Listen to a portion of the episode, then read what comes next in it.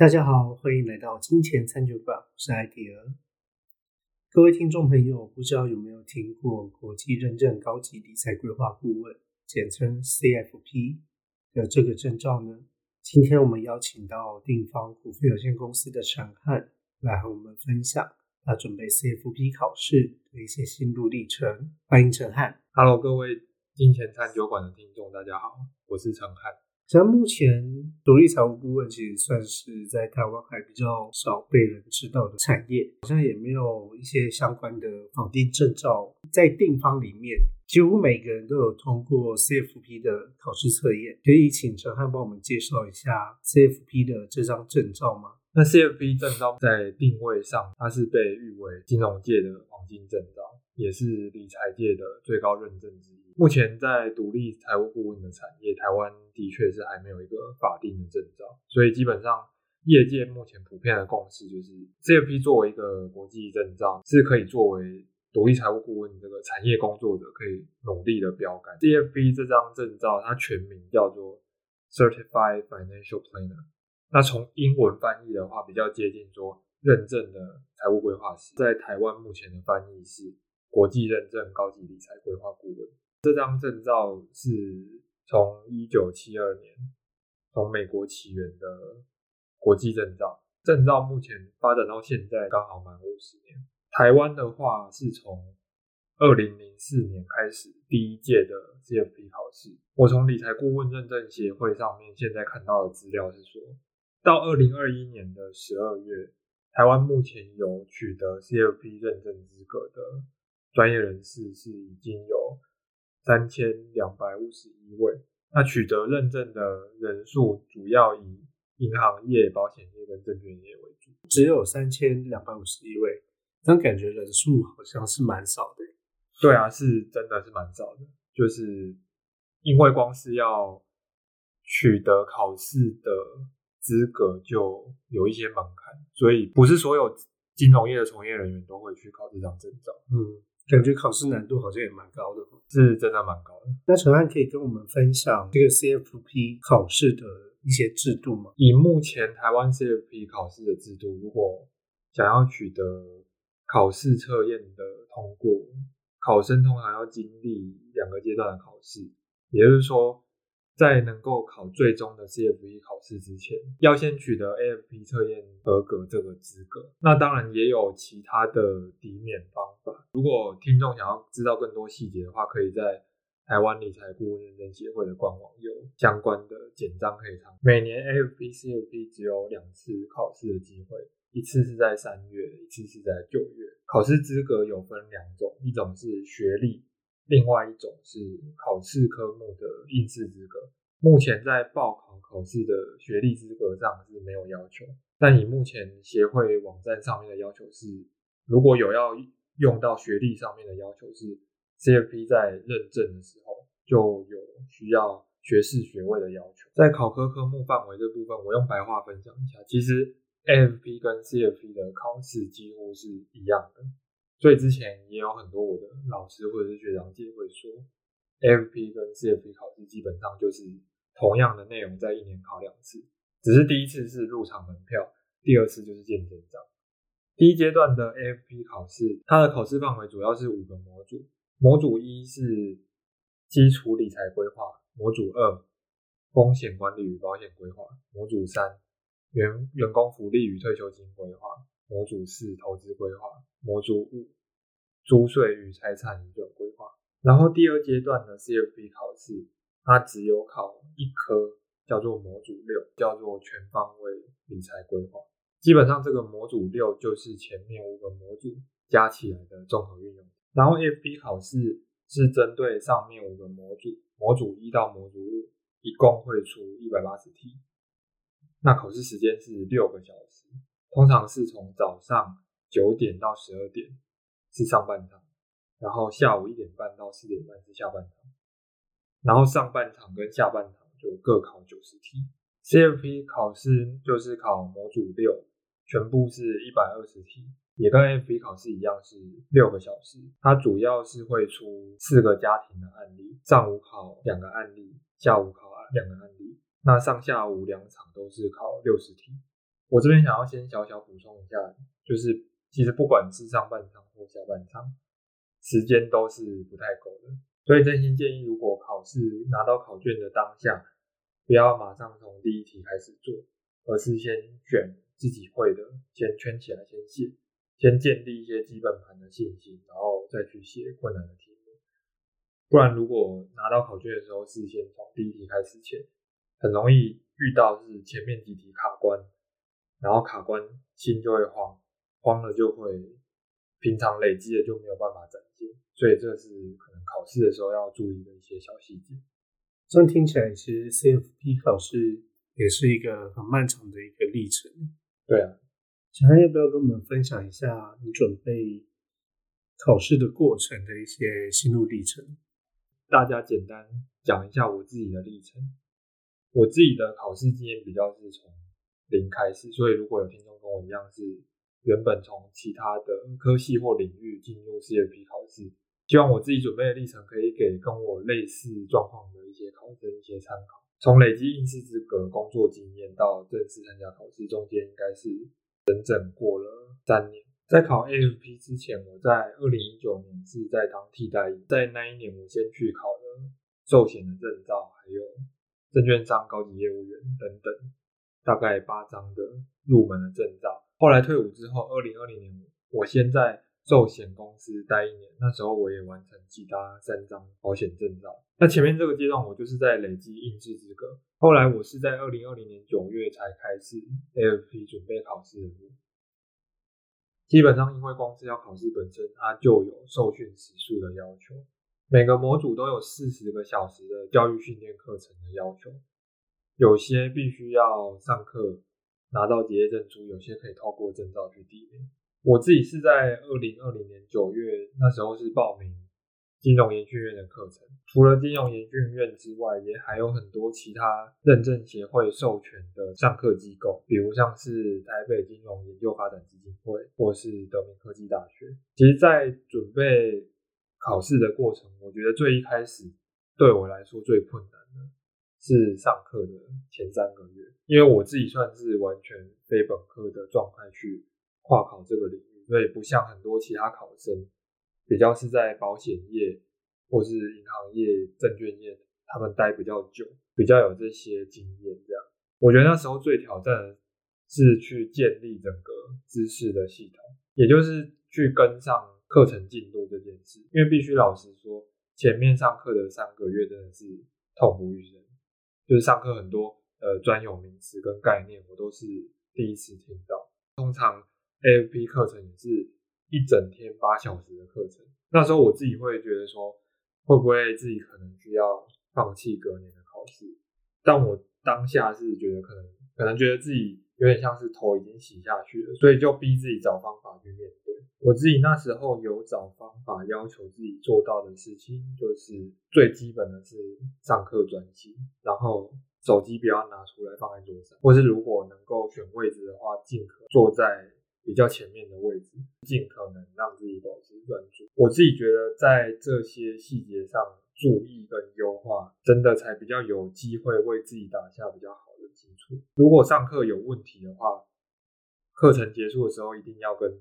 老师问，因为如果当天没有搞懂，后来回去复习的时候，可能就会遇到很多问题。市面上目前可以买到的模拟试题，主要有红点。然后金融研训院出版的书，我那时候是两种书都有买。在上完课之后，我当天就会复习、整理笔记，然后就开始练题。我那时候觉得说，越早练题目，我们就可以知道自己还有哪些缺口需要补。我知道其实这样高强度的念书，对于同时要工作或是有家庭要顾的考生，其实精神压力非常大。但是 AFP 或 CFP 考试真的就是。一个身心灵的考验，所以也不要只有把所有时间都投入在考试上。我觉得那时候很重要的是运动也是非常重要的，因为有好的身体才可以支援这样高强度的脑力运作。有没有一些准备考试的心法是可以跟听众朋友们分享的？主要分成三点，跟听众一起分享。第一点是。掌握基本盘，以不变应万变。第一点，这个是我在二零二一年上课的过程，听我自己投资学的老师杨思琪老师，还有还有模组五的税务课程的方世伟老师，他在上课分享中，我自己同整的。因为方老师曾经跟我们学员分享说，把规定记好才重要，题目都是用来练手感跟思考模式，而不是背题目。我觉得这件事真的是蛮重要的心，因为市面上所有 FP、CFP 考试的题目都是模拟试题，所以背了也没有用。掌握基本面这件事，就意味着说我们要学着去看到题目背后想要测验我们什么知识点，透过练题，这让我们知道自己哪里还没有读熟。其实把考试知识点这个洞补起来，才是练习题目真正的用意。所以真正上考场的时候，在紧张的氛围之下，只有内化知识才能真正派上用场。那心法的第二点是不止理解，同时要记忆。我自己在综合考试之前，受到不同老师的指导，我感受到说理解跟记忆是两个同时要前进并行的策略。嗯，就是在上实体课的时候，尽可能深度的理解。如果能在现场问老师，就尽量现场问，这也是实体课的重要性。然后下课，下课回家之后就要开始复习跟记忆或者是背诵。那上面讲的这个部分，我是在听模组三的叶俊耀老师，他在一种复习课程的时候，他就是跟我们学员分享他自己准备考试的心得。他那时候就讲说，如果要把考试的知识记忆到大脑里面，很重要的是需要透过间隔重复这个方法。也就是说，每隔一段时间，我们就要主动去复习学过的东西。比如说，学完之后的一天复习，然后隔一个礼拜再复习一次，隔一个月再复习一次。后来我是在看一个 YouTuber 超级歪他的说书影片，听他分享一本书，叫做《大脑喜欢这样学》。就有听到上面有讲的那个间隔重复的一些研究，那我觉得对我帮助蛮大的。如果有兴趣的听众，也可以参考超级歪的影片的说书的介绍，我相信也是对考生是很实用的帮助。然后第三点，要准备的比及格更好。我相信有参加过那种大型考试的考生，大家可能多少会认同说，临场考试因为紧张的关系，通常我们的实力都会被打折。所以我自己在这方面准备的心态，就是要给自己有两成左右的容错空间，也可以把它理解成安全边际吧。比如说 M P 考试，通常它是九十题以上会过关，全部的题目是一百八十题。那我们可能就是在写模拟考试题的时候，我们对的题目就要超过一百一十二题，因为一百一十二题打八折，差不多就是九十题。同样放到 CFP 考试也是。至少要让自己的实力准备到七十五题左右，因为打八折下来就是六十题。这样准备心态上的出发点，主要是说预留题目可能会很难的下档保护空间，才不会轻忽考试过关的难度，然后在心态上面中懈。那如果在考前练习模拟试题的时候做错很多题目，请不用因为这样就很沮丧或者是感到压力，因为我我自己在写模拟试题的时候。我自己在写模拟试题的时候，几乎一半以上都要用红笔订正错误。但我自己那时候是把做错的题目都归纳到一本笔记里面，只要有只要每个有做错的题目，我都把它检讨归纳到笔记。我觉得这样功力就会慢慢累积。陈汉真的很会做笔记哦，我记得印象你上面提到一些。你自己下课会做笔记的一些分享，跟我们分享说你自己在做笔记的时候有用到什么样的工具或方法吗？好啊，我分享一下我自己之前有用过的方法。基本上我自己的笔记除了有上课的纸本讲义之外，我还有另外一个主要是用心智图。我觉得笔记的电子化而且能够同步更新是很重要的，最主要是因为。CFP 考试是一个蛮需要跟上理财规划相关的一些财经的时事的考试，所以笔记也常常需要做动态调整。我自己是相信纸本笔记有纸本笔记的优点，但是有另外一个能够随时修改跟扩充的笔记，也是很重要的。所以我自己是用心智图软体跟纸本笔记两个笔记的系统相互搭配。那我再分享一下笔记的整理方向，因为 CFP 考试它非常需要连接跟跨模组的一个整合能力，所以我那时候也有用主题式的方式来整理自己的笔记。一个核心的出发点就是把长得很像的观念都一起做整理。我自己举两个例子给听众做参考。第一个是像人的整理，因为考试的时候人跟资格是一个很常会搞混的一个考题。所以我可能就会整理一个资格的笔记，比如说本人、配偶、直系亲属、直系血亲、非亲属、尊亲属、未成年子女这种跨模组的整理，或者是像课税对象资格的整理，比如说在所得税、赠与税、遗产税，或者是像中华民国境内、境外居住者这样课税对象的资格整理，就是这些东西都很容易搞混，所以就是要特别拉出来去做整理。那另外一个是像数字的整理，比如说像趴数的整理，因为有很多的考题会出现关于这些数字的细节，所以可能就要比如说三 percent、五 percent、十 percent 这种容易搞混的概念就要整理在一起。另外一个就是像时间的整理，因为像法规跟制度有一些蛮多都是跟时间相关的，所以我那时候就会整理年月日笔记，比如说像一年、三年、五年、一个月、两个月。或是三十日、十五日。那这边我想要感谢一下一位对我影响很深的老师，就是在 M P C A P 考试里面让我在笔记上面殿下整理的一些基础的老师。那这边我想感谢一位对我影响很深的老师，是在 FPCAP 考试里面让我在笔记上面垫下整理基础的一个老师，叫做郭俊杰老师。郭老师不仅是在实务上或者是做学问的严谨度上。都是我在财管领域非常尊敬的老师，我到现在还是非常感谢在准备考试这段期间用郭老师当做一个学习的榜样。常常我很好奇的一件事情就是，因为应该很多考生都是同时要工作、顾家庭、要准备考试，你在准备考试的时间管理和配置上面有没有什么样的心得？主要分成三个部分来分享，就是把时间上的管理跟考科的准备一起来看。第一部分是不要放掉任何一科。其实，在考试的准备上，有很多之前学长姐或者是老师留下来的心法。那我之前听杨世奇老师跟我们考生有分享说，因为 AFPCFP 它是采取总题数过关制。所以有一定基础的考生可以用截长补短的策略，就是说考前如果真的时间不够，可以先把擅长的科目花比较少的时间复习，然后较弱的科目多花点时间。这确实是一种时间不够下的一个准备的战略。但我自己准备的时候，因为我觉得我可能算是在当时候是基础比较弱的考生，我没有办法放弃掉任何一科。而且，就算有任何一科有基础，我自己比较担心的是过度自以为自己